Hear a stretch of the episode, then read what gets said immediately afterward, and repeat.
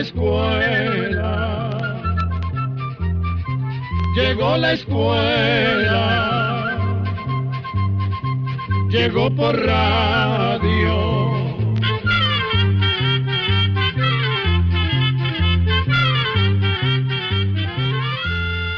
El Instituto Centroamericano de Extensión de la Cultura presenta su programa Oigamos la Respuesta. Compartiremos con ustedes las preguntas de nuestros oyentes y daremos las respuestas a sus inquietudes. Mándenos sus preguntas al apartado 2948-1000 San José, Costa Rica. También puede enviarnos sus preguntas al correo electrónico icq.org o encuéntrenos en Facebook como Oigamos la Respuesta.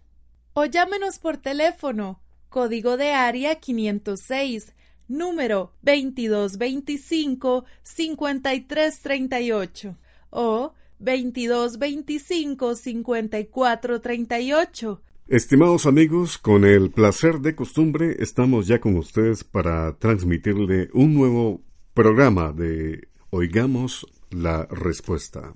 Iniciamos con la consulta de la señora Marjorie Muñoz Guzmán. Nos envía un correo electrónico con la siguiente pregunta. Quisiera que me aclaren la confusión que tengo con respecto al dengue. Quiero saber cómo empieza, porque dicen que el mosquito pica a una persona infectada y así se propaga. Escuchemos la respuesta.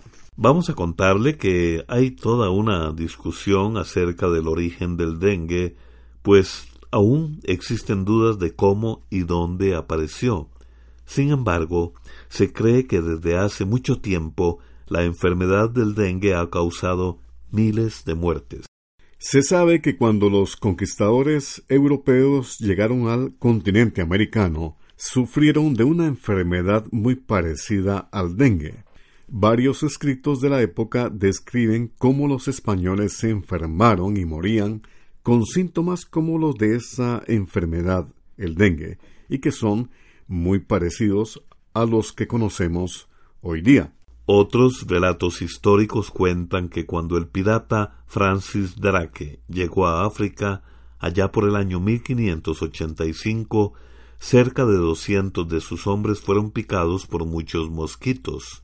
Luego de esto, enfermaron y murieron. También se tiene el dato de que en 1780 se dio una epidemia en Filadelfia, Estados Unidos, de una fiebre que llamaron rompehuesos y que tenía síntomas muy parecidos a los del dengue.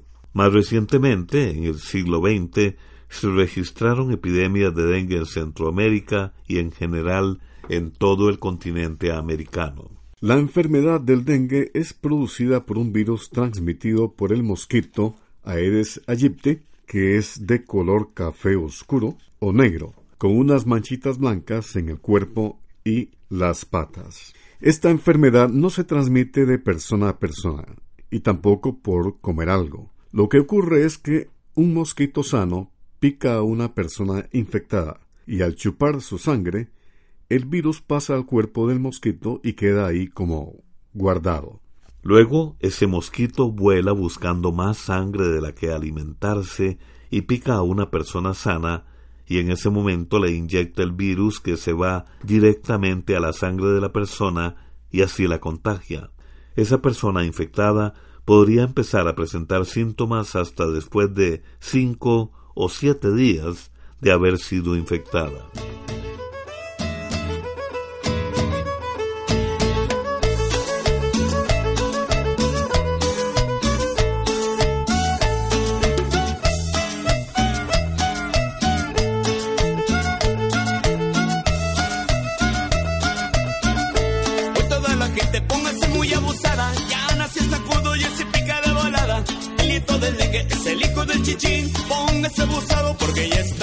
Sacudito loco, el sacudito loco. Vamos que te pica el sacudito loco, el sacudito loco, el sacudito loco. Vamos que te pica el sacudito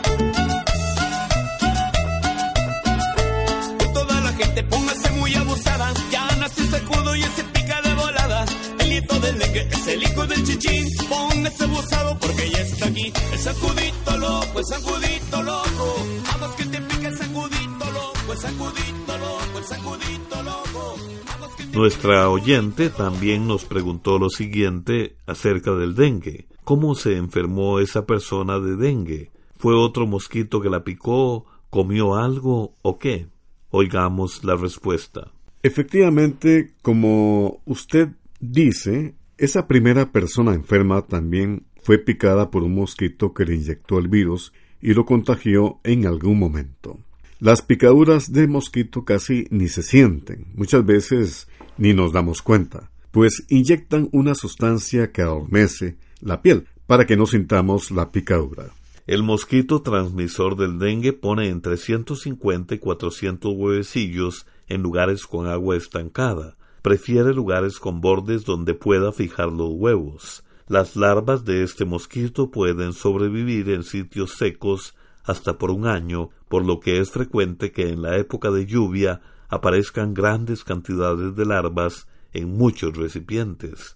Por eso es muy importante eliminar todos esos recipientes con agua estancada para evitar así el criadero del mosquito Aedes aegypti. Existen cuatro clases de dengue. Cuando una persona se enferma y se recupera, se vuelve inmune a esta clase de dengue, pero está expuesto a enfermarse de las otras tres, y cada vez son más severas hasta el punto de que pueden ser mortales. Los síntomas que presentan las personas infectadas de dengue son fiebre alta y repentina, dolor de cuerpo, sabor a herrumbre en la boca y a veces al pullido y sangrado en las encías, nariz y en otras partes del cuerpo. En este caso hay que acudir de inmediato a un centro de salud, pues el dengue es, como les dijimos, una enfermedad peligrosa. Es muy importante ser vigilantes todo el año en no tener en la casa y en la comunidad agua estancada donde el mosquito pueda reproducirse. Pues cuando no hay epidemia, el virus con tal de sobrevivir se hospeda en el cuerpo del mosquito y éste se los pasa a sus huevecillos. Así el virus del dengue logra sobrevivir en la estación seca. Pero en la estación lluviosa, los casos de dengue aumentan, pues es cuando los mosquitos más transmiten el virus. Vamos a continuar transmitiendo el programa, oigamos la respuesta, y tenemos una consulta de una amiga oyente que nos ha escrito por medio de Facebook y nos pregunta, ¿por qué en las montañas se pierde la gente? Aunque conozcan el lugar, ¿habrá algún monte o planta maligna que desoriente a la gente? Escuchemos la respuesta. La verdad es que desorientarse o perderse en las montañas o en los bosques es muy fácil. En la montaña la vegetación es muy parecida. Cuesta encontrar algo distinto que sirva de pista para orientarse y en un momento puede ocurrir algún cambio en la naturaleza que nos puede desorientar. La lluvia, el viento, la neblina, los derrumbes, la caída de algún árbol y hasta los trillos hechos por algunos animales pueden hacer que la apariencia del lugar cambie o nos confunda. Y si escuchamos algún ruido o el aullido de algún animal, podemos asustarnos y fácilmente podemos salirnos del trillo y perdernos, aunque creamos conocer muy bien el lugar. En el caso de las personas inexpertas que se meten a explorar la montaña, el peligro es aún mucho mayor, sobre todo si no van en grupo y no están bien preparadas. Es decir, si no llevan alimento, agua, mapas y el equipo necesario para orientarse y comunicarse. Además, hay que tener mucho cuidado con los frutos de montaña. No porque nos vayan a desorientar, sino porque nos podemos envenenar. Muchas personas creen que porque las aves se comen un fruto, ellas lo pueden comer. Y esto no es así. Hay frutos que las aves comen que resultan muy venenosos para las personas. Así que a la montaña, al igual que al mar, hay que tenerle mucho respeto, ya que fácilmente nos podemos perder. Alguien que se pierde en la montaña y que se encuentra desorientado, cansado y asustado, fácilmente va cayendo en la desesperación y esto provoca que cada vez se confunda más. Así que no es de extrañar que se pierdan personas en las montañas, aunque crean conocer bien el lugar. Este es el programa Oigamos la Respuesta del Instituto Centroamericano de Extensión de la Cultura. Muchas gracias por su atención. Gracias además a esta radioemisora que nos permite comunicarnos con usted. El señor Reinaldo Padilla nos escribe desde La Paz, El Salvador, para preguntar lo siguiente. ¿A qué se debe ese ronquido natural del gato? Oigamos la respuesta. Suponemos que usted, don Reinaldo, se refiere a ese ruido que comúnmente hacen todos los gatos que se conoce como ronroneo. Parece ser que los gatos ronronean cuando experimentan una emoción fuerte, ya sea alegría, dolor o temor. Los gatos empiezan a ronronear desde que están muy pequeños. Las gatas ronronean cuando están pariendo y cuando amamantan a sus gatitos. Según dicen, el ronroneo les sirve a los gatitos recién nacidos para encontrar la teta de su madre, ya que cuando nacen son ciegos y sordos, pero pueden sentir la vibración que produce el ronroneo. Es más, dicen que son capaces de reconocer el ronroneo propio de la madre, porque aparentemente cada gata o madre ronronea de forma diferente. Posiblemente usted ha notado que los gatos ronronean cuando están contentos y tranquilos, por ejemplo, cuando los acariciamos, pero también lo hacen cuando están enfermos, cuando les duele algo y aun cuando están agonizando. Ahora bien, si usted se refiere más bien a un ronquido como el que hacemos las personas cuando dormimos, le diremos que esto puede tener varias causas. Es muy común que los gatos de nariz chata, como los gatos persas, ronquen. Esto es algo normal en ellos. También es común que ronquen cuando están muy gordos o con sobrepeso, o cuando tienen mocos porque están con una infección en las vías respiratorias y les cuesta respirar bien mientras duermen. Pero también pueden roncar cuando les salen pólipos o tumores en la nariz o cuando tienen una alergia. De manera que si su gato siempre ha roncado, posiblemente es algo natural en él y no debe preocuparse. Si fuera algo reciente, lo mejor sería que lleve su gato al veterinario para descartar que el ronquido esté relacionado con algún problema de salud y que deba ser tratado.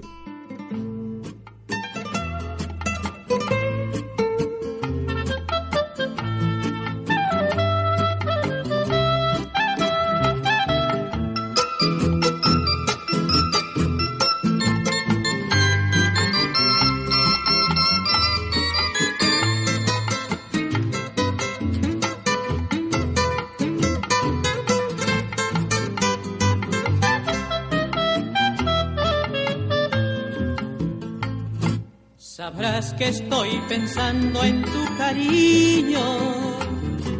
Después de haberte amado, amado tanto tiempo, te di todo el cariño que anhelaste.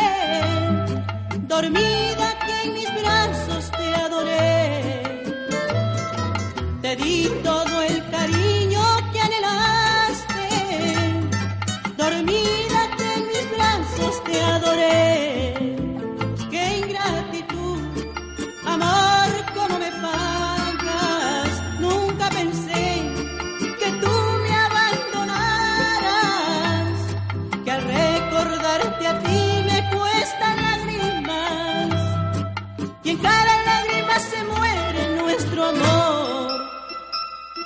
que al recordarte a ti me cuesta lágrimas y en cada lágrima se muere nuestro amor. Regresamos de la pausa musical y un amigo oyente nos escribe desde Managua, Nicaragua, y nos pregunta, ¿qué es el TPS? ¿Qué significa la eliminación del TPS a los salvadoreños? ¿Y los nicaragüenses no tienen TPS? ¿Esto perjudica a toda Centroamérica? ¿Y qué puede hacer un ciudadano que está allá? Escuchemos la respuesta. TPS son las letras iniciales de Temporary Protected Status, que en español se traduce como estatus de protección temporal. El TPS es un beneficio o ayuda que las autoridades estadounidenses aprobaron en 1990 para inmigrantes que venían de países que estaban atravesando situaciones complicadas como los efectos de desastres naturales, conflictos de guerra y otras situaciones inesperadas y difíciles. Entre esos beneficios estaban los permisos de trabajo y un amparo que les evitaba a estas personas ser deportadas a esos países con problemas. En 1999 se aprobó un TPS para los inmigrantes nicaragüenses y hondureños que sufrieron los efectos del huracán Mitch. Después, este beneficio también se aplicó a los inmigrantes salvadoreños a partir del año 2001, luego de los terremotos que devastaron el país. También reciben el amparo del TPS en Estados Unidos los inmigrantes de naciones como Somalia, Yemen, Haití, Siria y otros más. Ahora bien, cada cierto tiempo la validez del TPS es revisada por las autoridades estadounidenses, tomando en cuenta las necesidades y las situaciones que se están viendo en cada país. Si las condiciones de inestabilidad se mantienen en el país, el TPS se renueva por más tiempo. En los últimos meses, el Departamento de Seguridad Nacional de Estados Unidos ha venido cancelando los beneficios del TPS para los ciudadanos de El Salvador, Haití y Nicaragua. Eso quiere decir que más de 250.000 salvadoreños, casi 60.000 haitianos y 6.000 nicaragüenses que viven en Estados Unidos tendrán que regresar a su país de origen.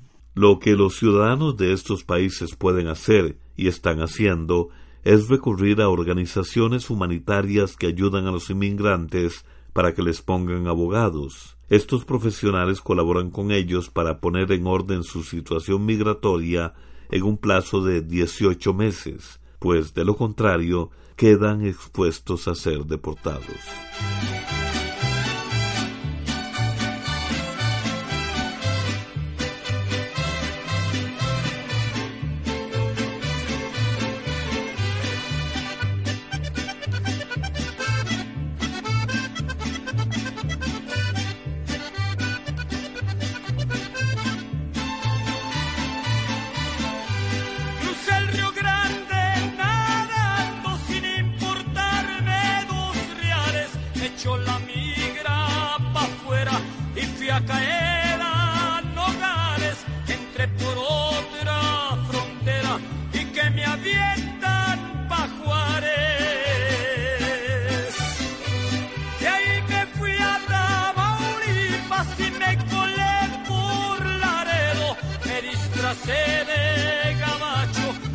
pinté el pelo güero y como no hablaba inglés, que me retachan de nuevo.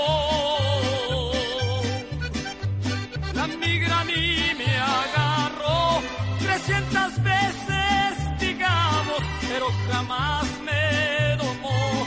A mí me hizo los mandados, los golpes que a mí me dio, se los cobré a sus paisanos.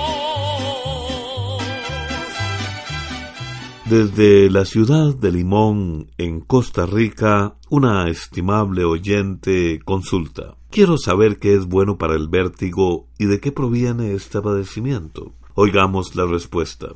El vértigo es una sensación de falta de equilibrio que hace que una persona que lo sufre siente que todo le da vueltas a su alrededor. A veces también tiene náuseas, oye un silbido en los oídos, el corazón le late rápido o suda mucho.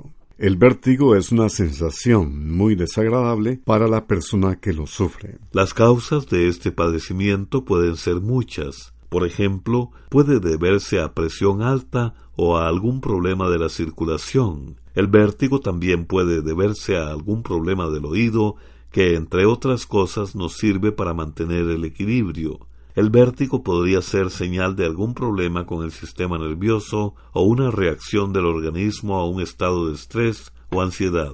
Por otra parte, es normal que a medida que una persona va envejeciendo, tenga mareos al levantarse demasiado rápido cuando está sentada o acostada. También hay medicamentos que pueden afectar el oído, así como los malos hábitos como el fumado, porque dificulta la llegada de oxígeno a las partes internas del oído. Como son tan variadas las posibles causas, solamente un médico podría determinar a qué se debe en cada caso. Para aliviar la sensación de vértigo, los médicos recomiendan reposo y evitar cambios de postura muy bruscos, como por ejemplo levantarse de repente cuando se está acostado sentado. Beber agua puede ayudar a mantenerse hidratado y evitar la sensación de sed que a veces acompaña las molestias del vértigo. A menudo se recomiendan medicamentos como el grabol que ayudan a calmar la sensación de mareo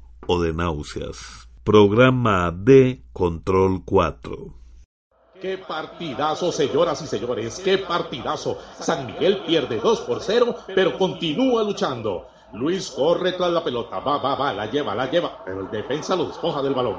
Luis lo sigue, sí, lo sigue y le comete una terrible falta. Definitivamente, hoy no es el mejor día para Luis Lobo. Y para colmo, el árbitro le muestra la tarjeta roja. Se va expulsado dejando su equipo con solo 10 hombres. El entrenador e incluso sus compañeros le reclaman.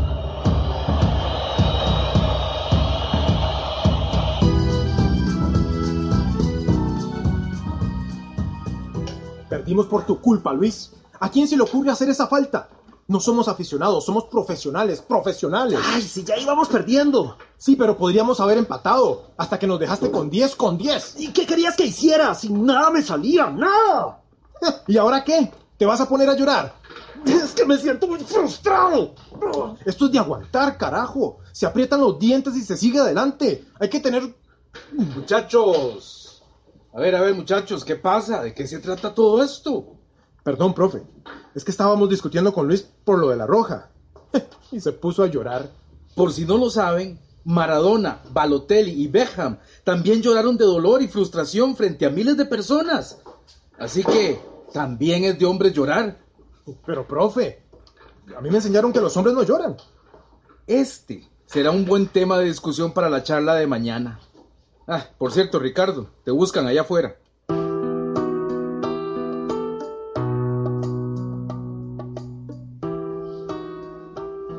¿Usted me buscaba?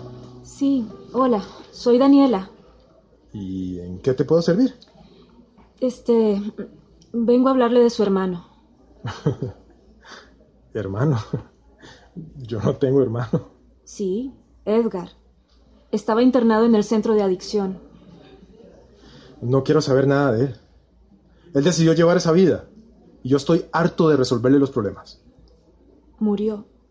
¿Qué? Murió ayer. Como no llegó nadie de la familia, mi mamá me pidió que le avisara. Edgar. Éramos unos niños.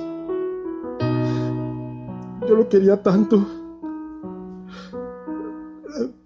Me ha caído una basurita en el ojo, creo. Edgar, no puede ser. Déjame solo, por favor. Lo siento mucho.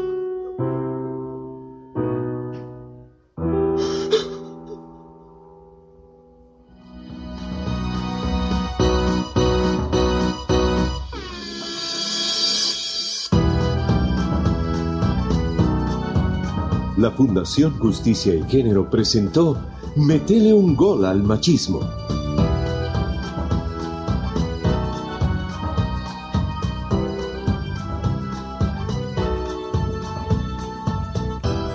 Y así llegamos al final del programa del día de hoy. Los esperamos mañana en este su programa Oigamos la Respuesta. Mándenos sus preguntas al apartado 2948-1000 San José, Costa Rica. También puede enviarnos sus preguntas al correo electrónico icq.org o encuéntrenos en Facebook como Oigamos la Respuesta. O llámenos por teléfono, código de área 506, número 2225-5338 o 2225-5438. Recuerde que comprender lo comprensible es un derecho humano.